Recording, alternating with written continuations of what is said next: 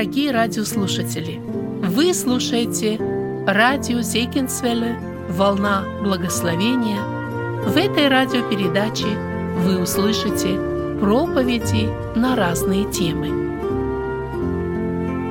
Мы продолжаем серию проповедей «Муж по сердцу Божьему», говорит Андрей Павлович Чумакин, пастор Церкви Спасения.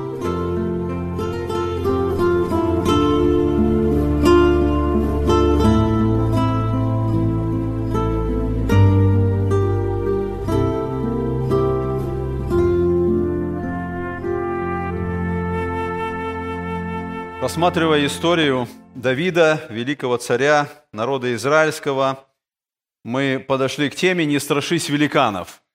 Если вы помните, самая первая тема, которую мы рассматривали, уже касалась этой битвы а, Давида и Голиафа. Но в первой теме мы так вот обзорно только коснулись этого момента, и мы подошли к выводу, что каждый из нас должен вступать в битву. Каждый из нас призван. Это, это наше положение, это наше состояние. Мы должны находиться в этой духовной войне, понимая, что враг присутствует рядом, и поэтому мы касались этого момента, но сегодня мы более подробно коснемся самой истории. Мы коснемся 17 главы первой, первой книги «Царств», чтобы э, посмотреть на само событие и прийти к этому выводу, что мы призваны не страшиться великанов. Э, когда мы говорим слово «великан», оно звучит так немножко э, по-сказочному, какое-то вот мифологическое существо, великаны, и э, большинство людей так и относятся к этому. Но э, несмотря на то, что многие считают, что ну, это что-то из области фантастики, мы сегодня увидим, что есть реальные великаны, которых нам не нужно страшиться, против которых нам нужно воевать и которых мы можем победить. Итак, давайте мы посмотрим этой темы, и мы говорим, что э, это самая известная вот битва, э, которую мы встречаем на страницах Священного Писания. И вот именно в этой битве между Давидом и Голиафом э, на самом деле проявились вот эти слова, которые Господь сказал Самуилу. Вы помните, мы говорили об этом. Господь сказал, когда Самуил делал выбор, кто будет следующим царем, Господь сказал, не смотри на вид его, и на высоту роста его я отринул его. Я смотрю не так, как смотрит человек, ибо человек смотрит на лице, а Господь смотрит на сердце. Вот эта проблема, которая в то время была и у Самуила, она есть у каждого из нас. Это проблема, когда мы смотрим на внешнее и делаем выводы э, в зависимости от того, что мы увидели. И мы видим, что Голиаф действительно обладал вот этими качествами, мы коснемся которые могли впечатлить, но у, у Давида было совершенно другое. То, что важно было для Бога. У него было сердце, которое было предано Богу, и он знал, что Господь силен, Господь всемогущий, именно поэтому и он одержал победу. И мы понимаем, что всякая ветхозаветная история – это иллюстрация к новозаветней истине. И когда мы читаем ветхозаветные истории, нам важно понимать, что эти истории не были составлены просто каким-то историком, который записал хронологию. Как раз наоборот, каждый автор Ветхого Завета подбирал, что нужно записать, чтобы показать какую-то духовную истину, чтобы открыть Бога, чтобы научить людей, что значит верить Бога, доверять Богу, что значит повиноваться Богу. И поэтому мы, читая вот эти ветхозаветные истории, мы должны увидеть эти истины – и эти истины подтверждаются Новым Заветом. И поэтому, как я сказал, наверняка большинство из нас знают с детства историю битвы Давида и Голиафа, но вопрос, знаем ли мы те духовные истины, которые нужно взять с этой истории? Понимаем ли мы, как открывается Бог в этой истории? И что более важно, применяем ли мы эти истины к нашей повседневной жизни, зная эту историю и понимая, чему она нас учит? Давайте посмотрим с вами на то, как происходило вот все эти события. Я прочитаю в начале три стиха, это будет 17 глава а, первой книги «Царств». А, и я, э, как всегда, ожидаю, что вы будете открывать свои Библии. Мы будем рассматривать 17 главу, поэтому смотрите, мы сегодня будем много читать. Это большая глава, поэтому я хотел бы, чтобы вы смотрели в свою Библию, находили эти тексты и э, следовали за ними, когда мы будем разбирать. Итак, первая книга Царств, 17 глава сначала. Филистимляне собрали войска свои для войны и собрались в Сакхофе, что в Иудее, и расположились станом между Сакхофом и Азеком и Фес-Димимими. А Саул и израильтяне собрались и расположились станом в долине Дуба и приготовились к войне против филистимлян. И стали филистимляне на горе с одной стороны, а израильтяне на горе с другой стороны, а между ними была долина. Вот на этой э, фотографии как раз это место в Израиле. Это именно эта долина Дуба или долина Ела, как она называется более точно. И, по сути, э, не совсем правильно переведено у нас слово «ела», э, потому что слово «ела» в иврите означает не дуб, а более точно это терпентинное дерево, это род фисташек, тоже большое дерево. И вот эта долина, она так и называлась, вот долина этого, э, долина Ела. И мы прочитали с вами, что две армии собрались для войны. Армия Саула стояла на одном склоне горы, армия филистимлян, как мы прочитали, Ефес Димамим, это Иудея, то есть они находились на иудейской территории, не на своей территории. Они расположились здесь, и между ними была долина, там, где и произойдет это место битвы. И вот здесь мы видим, даже сегодня в Израиле есть эта дорога, которая была тогда, о которой сказано, сказано это Шааримская дорога. По ней побегут филистимляне, когда произойдет поражение, и вот по этой дороге армия Саула будет преследовать и поражать эту армию филистимлян. И вот здесь вот внизу этой долины в то время был ручей, и сегодня вот есть это место, сухой ручей. В то время именно там Давид взял эти пять гладких камней, когда он приготовился к этой битве. Вот так было приготовлено, это место приготовлены две армии, которые должны сразиться друг с другом. Итак, мы читаем с вами дальше э, четвертый стих. Здесь сказано, «И выступил из стана филистимского единоборец по имени Голиаф из Гефа. Ростом он шести локтей и пяди». Мы смотрим с вами на э, вот то, что происходит здесь, и э, нам дан рост этого человека. Почему мы назвали эту тему великан? Потому что э, когда мы смотрим на этого человека, это действительно великан. Я вот привожу для сравнения средний человек, это примерно 5 э, фитов и 9 инчей, вот он средний человек. Самый высокий баскетболист, который уже умер, но который жил, играл, э, Мануты Бол, его рост был 7 фитов и 7 инчей. Самый высокий вообще человек, который вот записан в истории, который жил когда-то, это Роберт Уолдул. Его рост был 8 фитов и 11 инчей. Голиаф, о нем сказано, его рост был 9 фитов и 6 инчей. То есть, если мы переводим, вот то, что здесь написано, э, как мы с вами прочитали, э, его э, рост, он 6 локтей и пяди. Это примерно 9 фитов, это 9,5 фитов. То есть мы сравниваем с вами с людьми, самыми высокими людьми, с средним человеком. Вот на следующей, на следующей иллюстрации я хочу показать, видимо, и Давид был примерно среднего роста. То есть мы нигде не видим, что Давид, он был особо высокий. То есть если нам сравнить Голиафа и Давида, вот, вот какая иллюстрация получается, вот какая картина получается. И мы смотрим с вами дальше описание. Давайте прочитаем следующие стихи а, с 5 стиха. «Медный шлем на голове его, и одет он был в чешуйчатую броню, и, и вес брони его пять тысяч сиклей меди, медные наколенники на ногах его и медный щит за плечами его». А, вот иллюстрация того вооружения, которое было на, у Голиафа. Мы прочитали чешуйчатая броня, то есть это такая своего рода кольчуга, и причем филистимская а, броня или кольчуга, она вот была с такими бронзовыми пластинами – Поэтому она и называется чешуйчатая броня. Медный шлем, щит, медные наколенники, копье и вот этот особый филистимский меч, который э, э, был у него, как и у других солдат. И мы видим, что здесь дано описание, то есть вес этой брони или этой кольчуги 5000 сиклей. Это примерно около 100 килограмм, до 200 э, фунтов. То есть представьте себе, это только одна кольчуга, порядка 100 килограмм веса. А другой момент, который нам описан здесь, мы с вами читаем вот следующий стих, и в седьмом стихе написано, и древко копья его, как навой у ткачей, а самое копье его в 600 сиклей железа, и пред ним шел оруженосец.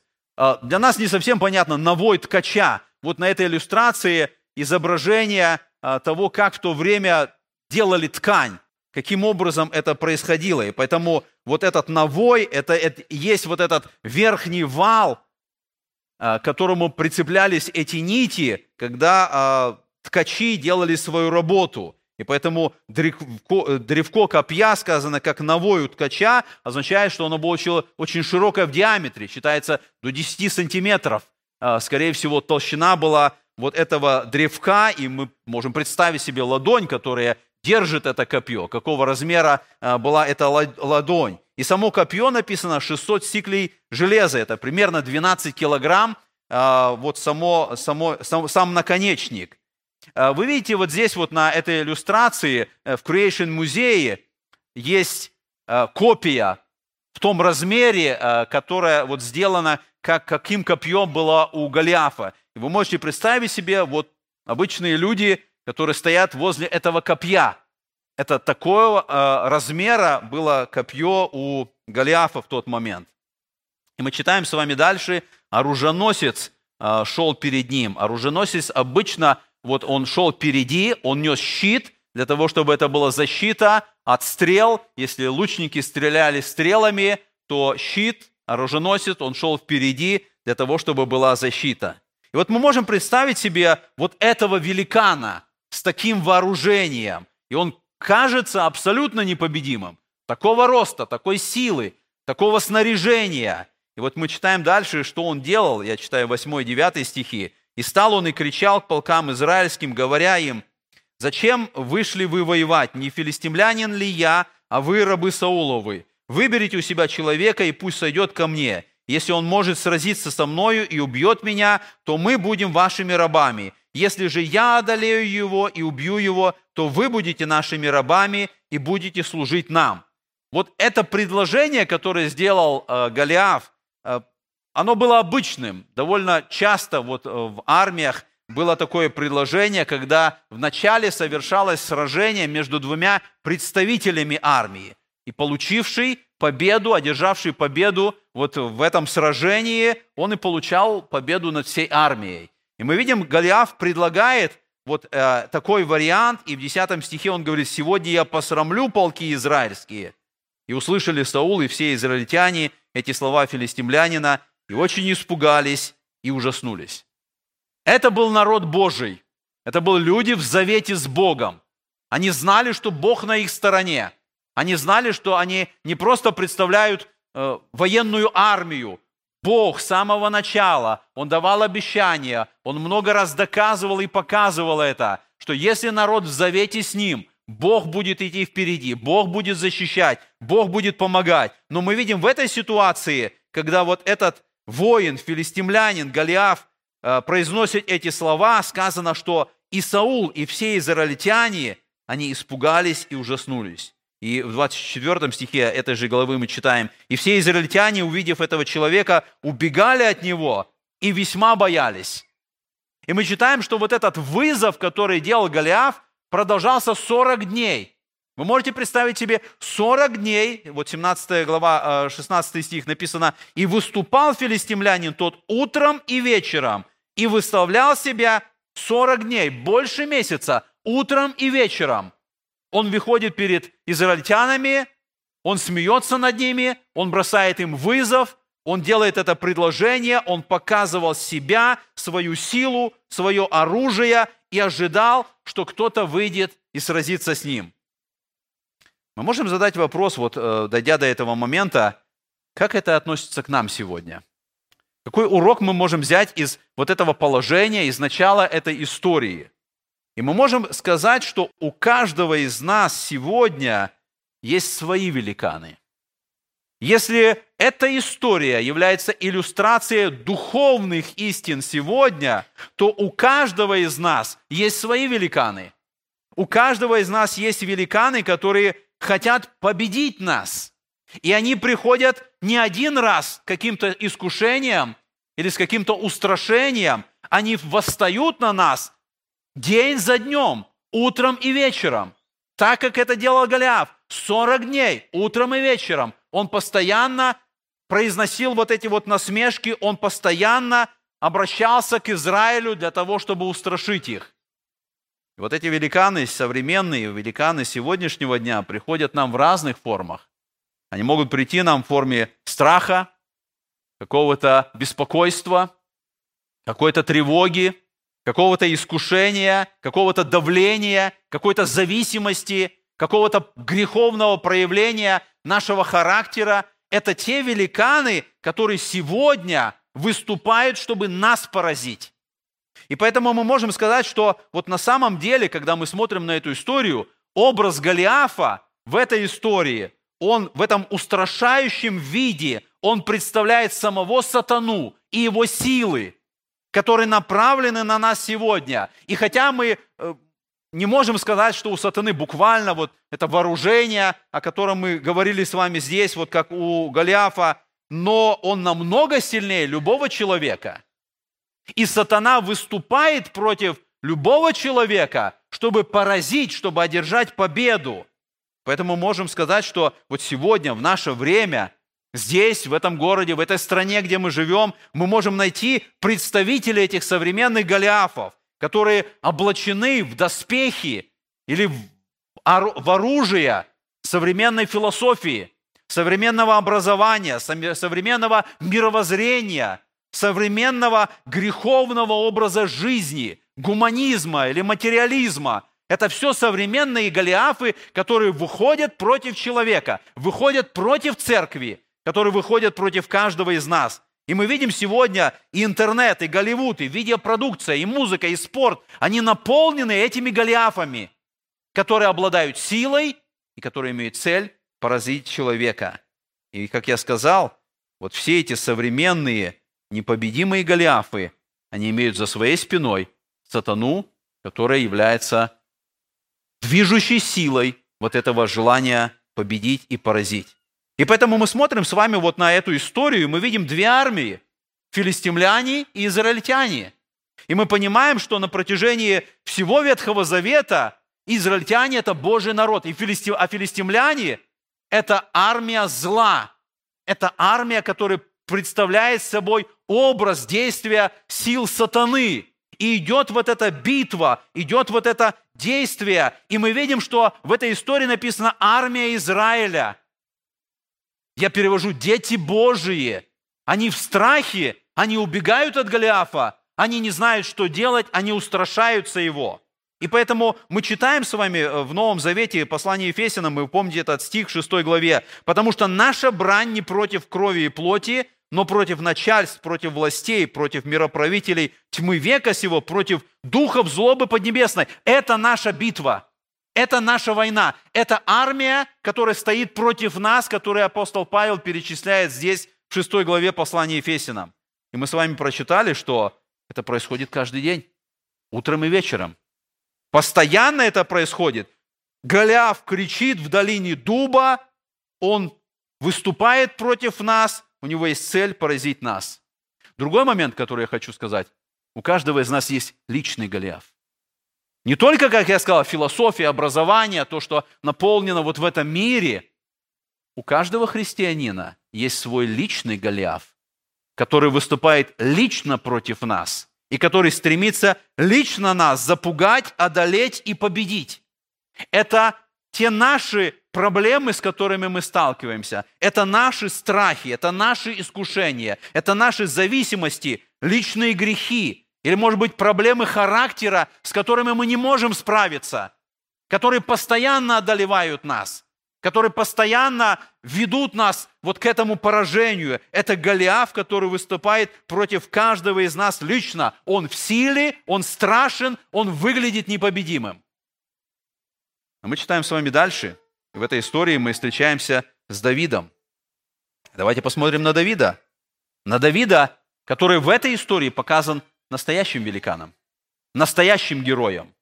И мы знаем, и э, с прошлых э, глав мы читали, он юноша, он пасет овец у отца своего, он слишком молод, чтобы идти на войну. Возможно, он не до конца даже понимал, что происходит между израильтянами и филистимлянами в этот момент. Он никогда не слышал о Голиафе, только три его старших брата э, пошли на войну, и они в армии Саула в этот момент. И вот мы читаем, что отец Есей посылает его, чтобы он проведывал своих братьев, чтобы он, как написано, наведался о здоровье братьев и узнал о нужде их. И Давид не шел туда, чтобы воевать. И вот мы читаем с вами, когда наступил, возможно, 41 день. Это был особый день. Особый день для Давида, который пришел на это место, и особый день для Голиафа, который так же, как 40 дней, он вышел в этот день туда, в эту долину дуба, чтобы еще раз бросать этот вызов армии Израиля. Мы видим, что когда Давид подошел, возможно, он увидел эти две армии, которые стоят друг против друга, и мы читаем с вами в 20 стихе, «И пришел к обозу, когда войско выведено было в строй, и с криком готовилось к сражению, и расположились израильтяне и филистимляне строй против строя. Саул предпринял особый план для убийства Голиафа в этой ситуации. И мы понимаем, что на самом деле Саул это был единственный кандидат, который мог выйти на битву Саул с Голиафом. Вы знаете, Писание говорит о том, что Саул был на голову выше всех своих солдат. Он был на голову выше всей своей армии. Он был царь, он был лидер, и поэтому, э, если делать выбор, кто выйдет сразиться с Голиафом, Саул должен был выйти. Он единственно был тот, кто мог пойти вот на это сражение. Но Саул отступил от Бога. И Саул проявляет трусость. И поэтому, не имея смелости, вот, которая основана на общении с Богом, он предлагает план, чтобы кто-то другой вступил в эту битву. И он пообещал тому, кто убьет Голиафа, великое богатство дочь свою замуж, и дом отца он сделает свободным в Израиле. Буквально это означает, что дом отца будет освобожден от уплаты налогов. Отец, весь его дом, все его семейство, оно будет жить, царствовать э, в царстве э, Саула, и оно не будет платить никакие налоги. И мы видим, что даже при таком э, предложении не нашлось желающего. Но посмотрите, что интересно, когда мы смотрим с вами на восьмой стих и э, пытаемся увидеть, что происходило вот на протяжении этих 40 дней с Голиафом. А в восьмом стихе мы читаем, что Голиаф «И стал он и кричал к полкам Израилевым, говоря эти слова». И потом, когда проходят эти 40 дней, мы читаем с вами э, в 17 главе, 25 стих, посмотрите. «И говорили израильтяне, видите этого выступающего человека, он выступает, чтобы поносить Израиля». В 25 стихе употребляется очень интересное слово. У нас на русский язык оно переведено «видите ли этого выступающего человека». В иврите это слово означает «видите ли вы этого человека, поднимающегося наверх». И что происходит в этой ситуации? Голиаф на протяжении 40 дней он выходил, спускался в долину, и с каждым днем он подходил ближе и ближе к армии Израиля. И мы видим, что вот в этом 25 стихе написано, что Голиаф уже перешел долину, и он уже поднимается по склону к тому месту, где находилась армия Израиля – и вот здесь вот для нас очень важный момент, который мы должны для себя уяснить. Если вы позволите Голиафу поносить и запугивать вас, то в скором времени он придет в ваш лагерь. Это важный момент. Он придет на вашу территорию. Он начнет захватывать ваши мысли, которые должны быть сосредоточены на Боге. Именно поэтому мы не можем терпимо или толерантно относиться к своим собственным Голиафам. Мы никогда не должны думать, что он где-то там на той стороне, он просто запугивает, он просто слова произносит. С каждым днем этот Голиаф будет подходить ближе и ближе. Потому что его цель не просто нас запугать, не просто произнести слова. Его цель поразить и погубить нас. И он обязательно достигнет своей цели, если мы с вами не будем это понимать, если мы с вами не противостанем этому, потому что история битвы Давида и Голиафа показывает, мы призваны поразить Голиафа. Мы призваны убить Голиафа. Это то, что сделал Давид. И к этому призваны и мы. И мы читаем в 32 стихе написано, «И сказал Давид Саулу, пусть никто не падает духом из-за него. Раб твой пойдет и сразится с этим филистимлянином. И сказал Саул Давиду, не можешь ты идти против этого филистимлянина, чтобы сразиться с ним, ибо ты еще юноша, а он воин от юности своей. И мы видим опять происходит то, что я с самого начала сказал. Человек смотрит на внешнее. И Саул в Давиде не увидел достойного роста, достойной силы, достойного размера. И он говорит, ты юноша, а он воин. Саул смотрит на внешнее, и он видит, что Голиаф великан, а Саул юноша, он не является великаном. Я думаю, что когда Саул произнес эти слова, у Давида в голове возник вопрос, какой великан? Потому что для Давида только Господь это великан. Он Господа знает.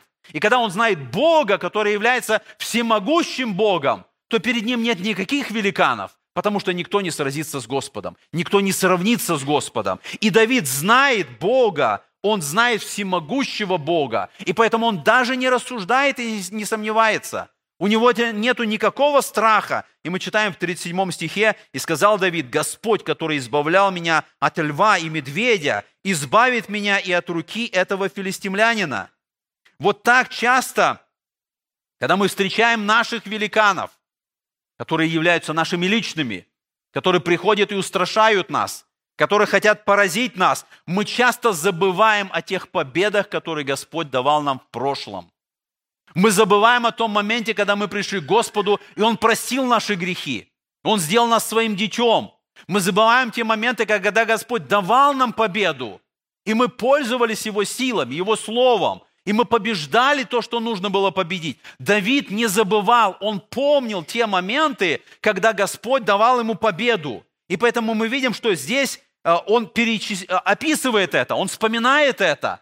Это дает ему уверенность, что Господь мы можем сказать, что Давид помнит о победах, которые давал ему Господь, и он знает, что Господь даст ему победу и на этот раз. Это важный урок для нас.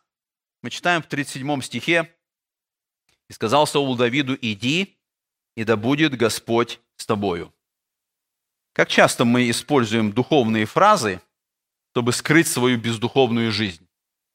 Как часто мы говорим какие-то очень хорошие слова, очень духовные, очень верующие слова, которые на самом деле не отражают, что в нашем сердце, что мы действительно уповаем на Бога и надеемся на Бога.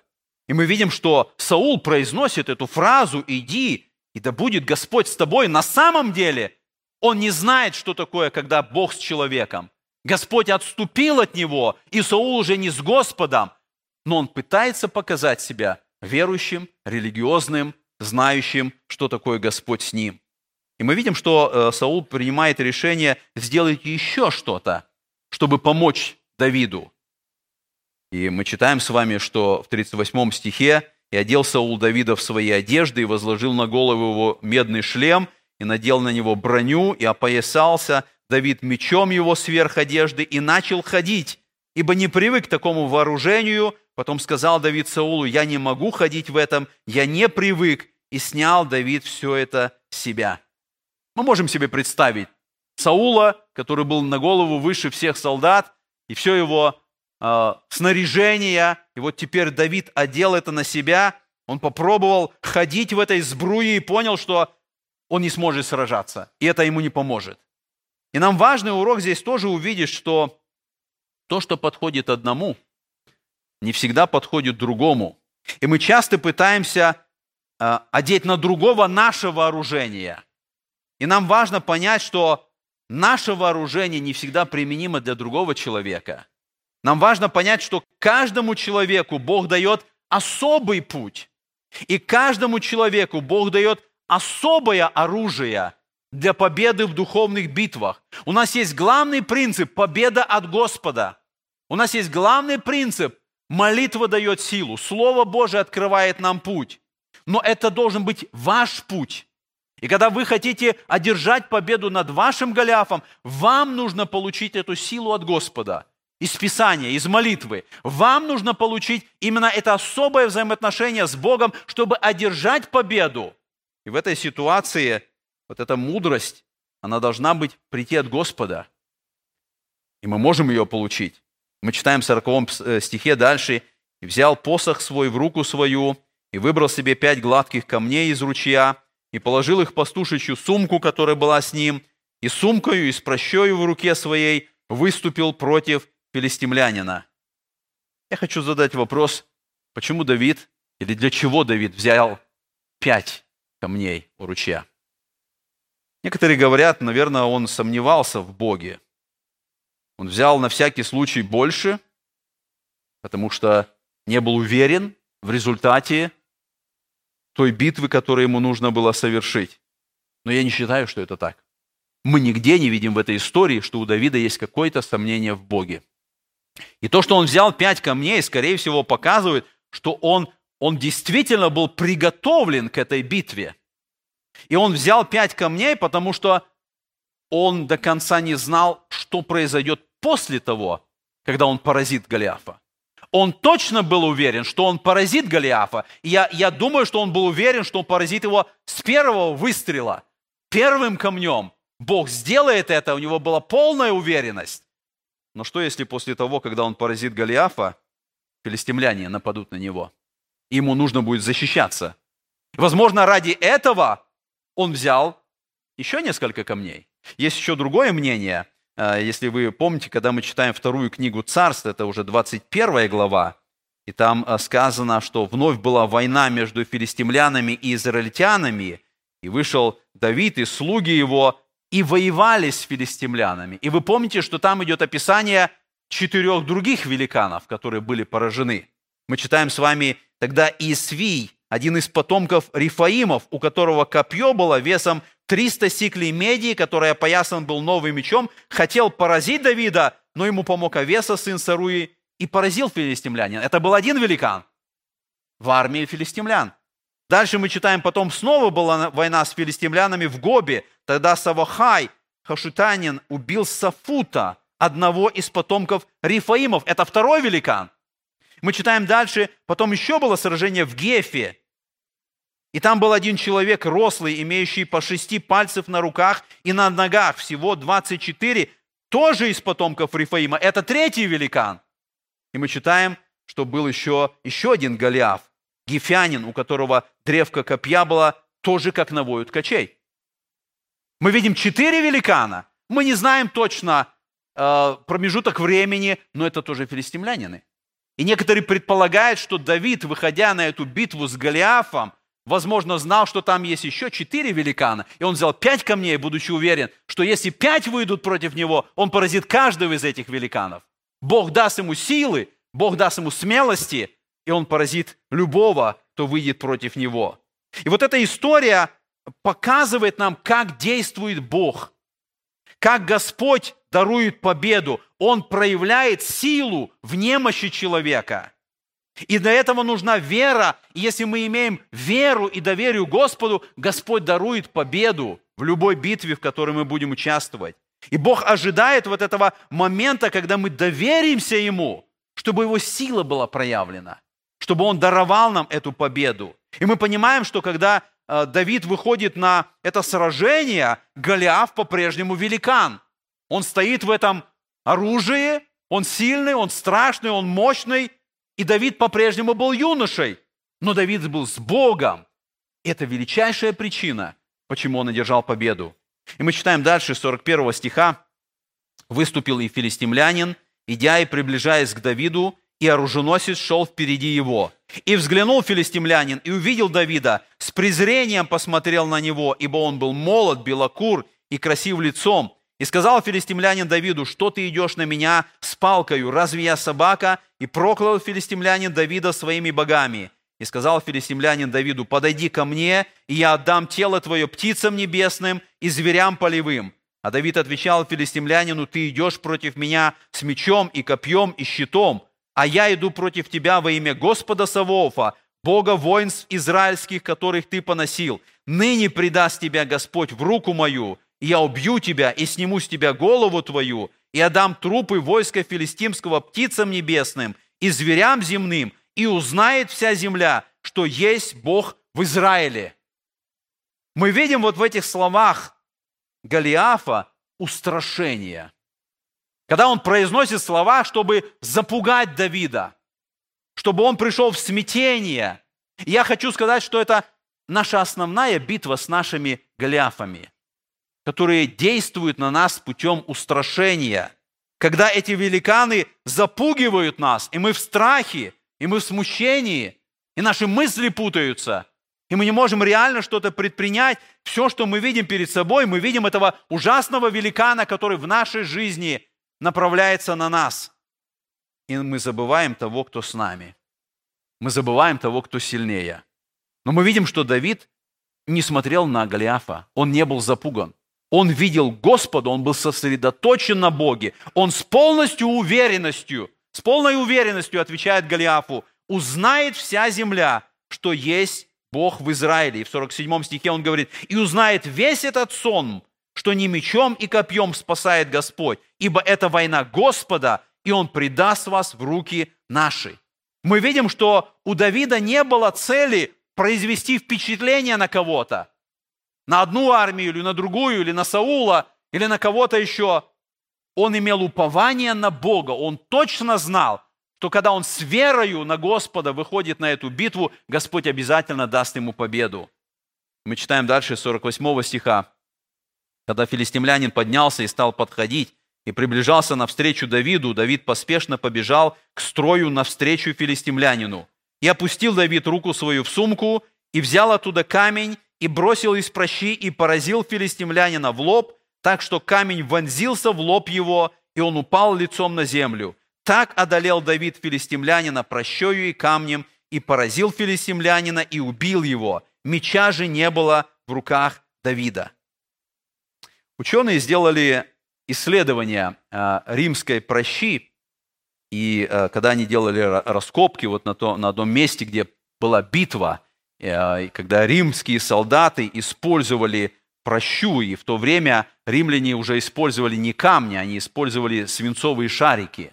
И вот ученые, которые сделали это исследование, они пришли к выводу, что сила прощи римских солдат не намного уступала силе пули револьвера «Магнум» 44-го калибра. можете представить? Силу поражения. И я сказал, что римляне в то время использовали свинцовые шарики, и мы понимаем, что у Давида был камень из ручья, и, возможно, сила поражения была меньше, но тем не менее, это огромная сила для поражения. Это страшное оружие, и мы видим именно этим оружием Давид поразил Голиафа на смерть. У Давида была только проща и камень. У Голиафа была сотня килограммов вооружения, и мы видим в этом действие Бога, так действует Господь. Давид поразил Голиафа, и мы читаем дальше, что его же мечом он отсек ему голову, и таким образом принес победу, и побежала армия филистимлян, и армия израильтян поразила армию филистимлян. И мы читаем дальше в этой главе, что Давид взял оружие Голиафа, он принес в свой шатер, он принес голову Голиафа в Иерусалим, а оружие Голиафа он принес свой шатер. Я думаю, зачем? Скорее всего, это было напоминание для него самого о той победе, которую дал Господь. И я не знаю, что было еще в этом шатре. Может быть, в этом шатре был клык льва или коготь медведя, но теперь в этом шатре это напоминание, что Бог дал ему победу. И, возможно, эти трофеи он сохранил и дальше, когда он был царем, которые напоминали о победах прошлого, о силе, которую давал Господь. И это важно для него. И поэтому мы видим, что нам важны победы в жизни. Нам важно помнить о наших победах. Бог дает нам победу и говорит, запомни. Когда Бог давал победу израильтянам, Он говорит, возьми камень, Поставь этот камень. Это будет напоминанием вам, чтобы вы знали, что Господь с вами. Он даровал вам эту победу, чтобы вы помнили об этом и уповали на Господа. Давайте подумаем, какие уроки мы можем взять со всей этой истории. Со всей этой битвы, этого результата, о котором мы сказали. Я сказал, что вот эта битва двух армий в долине Дуба, она имеет духовное основание. На самом деле это осуществление того, что Господь сказал еще в саду Эдемском. И мы читаем с вами книги Бытие, 3 глава, 15 стихе. Господь говорит, «И вражду положу между тобою и между женою, и между семенем твоим и между семенем ее. Оно будет поражать тебя в голову, а ты будешь жалить его в пету. И когда мы смотрим вот на эту войну между Израилем и филистимлянами, мы видим то, что Господь сказал, будет вражда между семенем жены и семенем змея. И в конечном итоге семя змея будет поражено в голову. И вот мы смотрим, Голиаф и армия филистимлян, это и есть это семя змея, которое ведет эту битву. Это армия, которая восставала, восстает и будет восставать против детей Божьих. Так сказал Господь. Он сказал об этом с самого начала. И мы видим, что тогда и сегодня продолжается эта битва. Интересно даже сказать, вот мы сказали, что э, броня э, Голиафа написана была чешуйчатая броня. Интересно, что вот эта броня сама по себе, она указывала на филистимского бога Дагона, потому что филистимский бог Дагон, он изображался наполовину человек, а наполовину рыба. И вот эта чешуя рыбы, она была вот в этом образе этого бога Дагона, и филистимляне даже на самих себе, на своей броне, они как бы изображали, поклоняясь этому богу Дагону. Но когда мы думаем о чешуе, и возвращаемся в самое начало, в сад Едемский, то мы помним змея, который тоже имел чешую. И вот это семя змея на протяжении всей истории человека, оно выполняет то, что сказал Господь. Оно стремится поразить детей Божьих, оно стремится поразить семя жены, о котором сказано. И нам важно понять, что вот в этой битве, когда выходят два представителя, представитель армии филистимлян и представитель армии Израиля. Эти два воина, и нам важно понять, что на самом деле это сатана, который ведет битву с самим Богом. Он восстал против самого Бога, и он пытается вести эту битву. И вот то, что произошло в долине Дуба, на самом деле это битва нашего представителя. Потому что сам Иисус Христос пришел на эту землю, Он стал нашим представителем, Он пошел на эту битву. И когда этот Голиаф, за которым стоял сам сатана, он показывает на эту величайшую битву, которую совершил наш Господь Иисус Христос, когда на кресте Он одержал победу. И поэтому, смотря на эту историю, мы можем сказать, что Давид – это образ самого Иисуса Христа, который победил сатану на Голгофе. И это образ каждого верного христианина, который может одержать победу сегодня. Мы знаем, что победа уже осуществлена. Господь, как наш представитель, вышел тогда, когда никто не мог выйти и никто не мог сразиться. Он вышел в смирении, в кротости, когда Он пришел и стал человеком. Он вышел на эту битву, и Он одержал победу. И это дает нам основание. И вообще, когда мы смотрим на Давида, так много вот этих параллелей с Иисусом Христом. Вы помните, что прежде чем Давид пришел сюда сразиться, он был помазан э, Самуилом. Так как Иисус Христос, Дух Святой сошел на него, мы с вами видим, что в тот момент, когда Дух Святой сошел на Иисуса Христа, и он уже помазан Мессия, но он еще не имеет царства, и он до сих пор еще его царство реально не осуществлено. Как и у Давида, который был помазан на царство, но по сути он еще не был царем. Мы читаем с вами о том, что Отец послал Давида, чтобы он пошел на эту битву.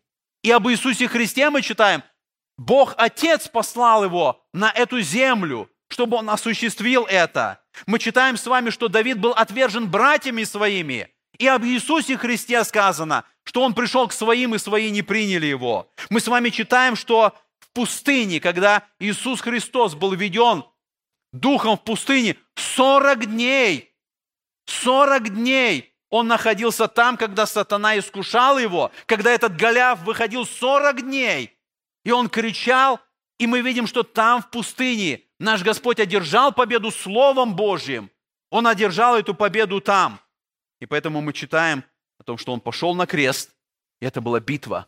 Это была битва в Гефсимании, это была битва Господа нашего, в котором он одержал победу, когда он воскликнул «совершилось». Он стал этим победителем. Он поразил сатану в голову, так как и сказано было с самого начала Господом. Но с другой стороны, победа Давида стала победой всего Израиля.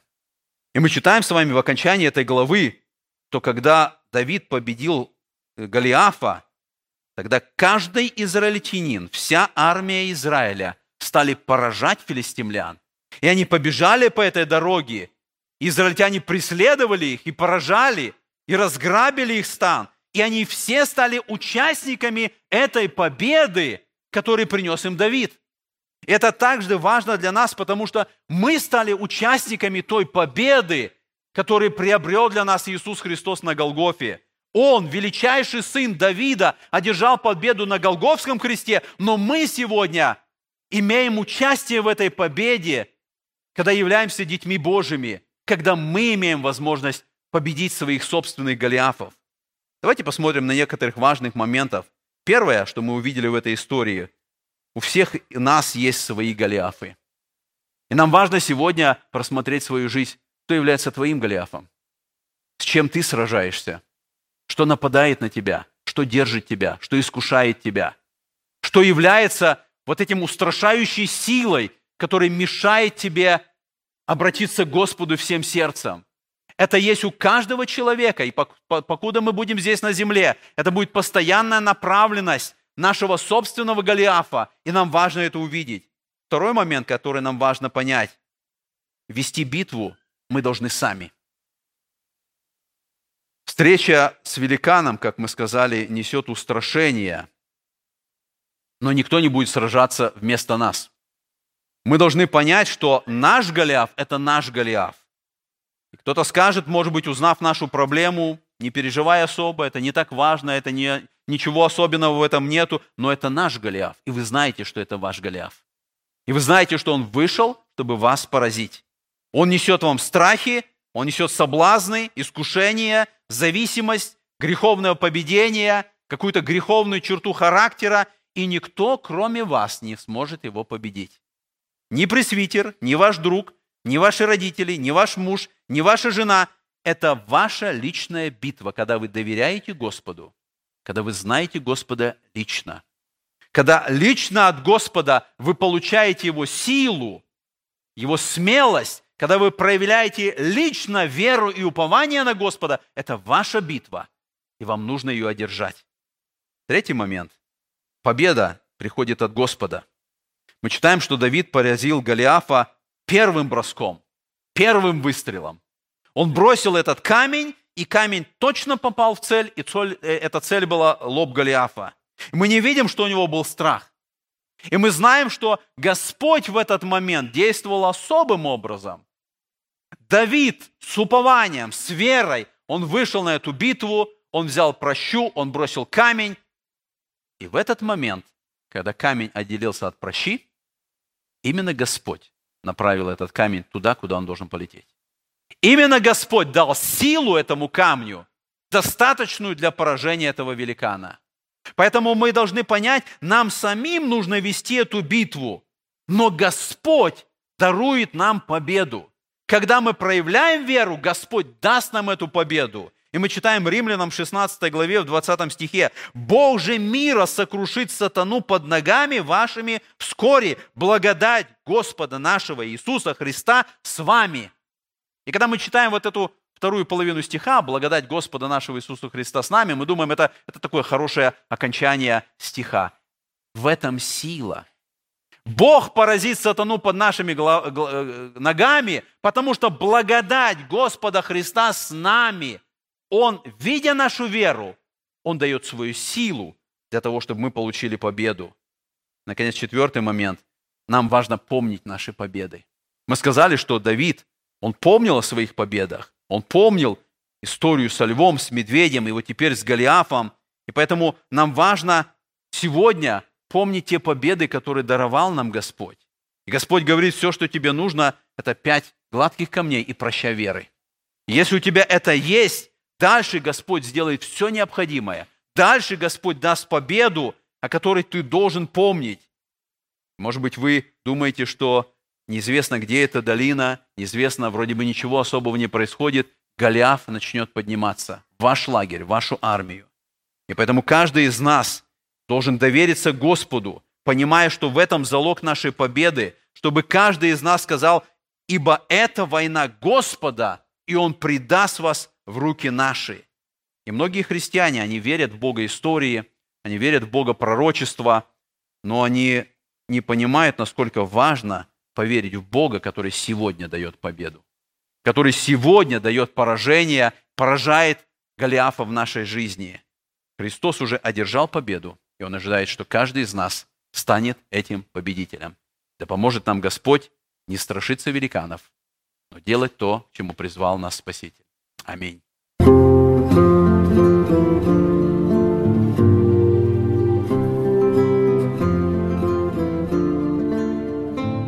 Эту проповедь вы можете еще раз прослушать в нашем приложении смартфона под русским флагом в передачах проповеди, а также на сайте Церкви Спасения salvationbaptistchurch.com. Вы слушали радио Зегенсвелле «Волна благословения», город Детмалт, Германия.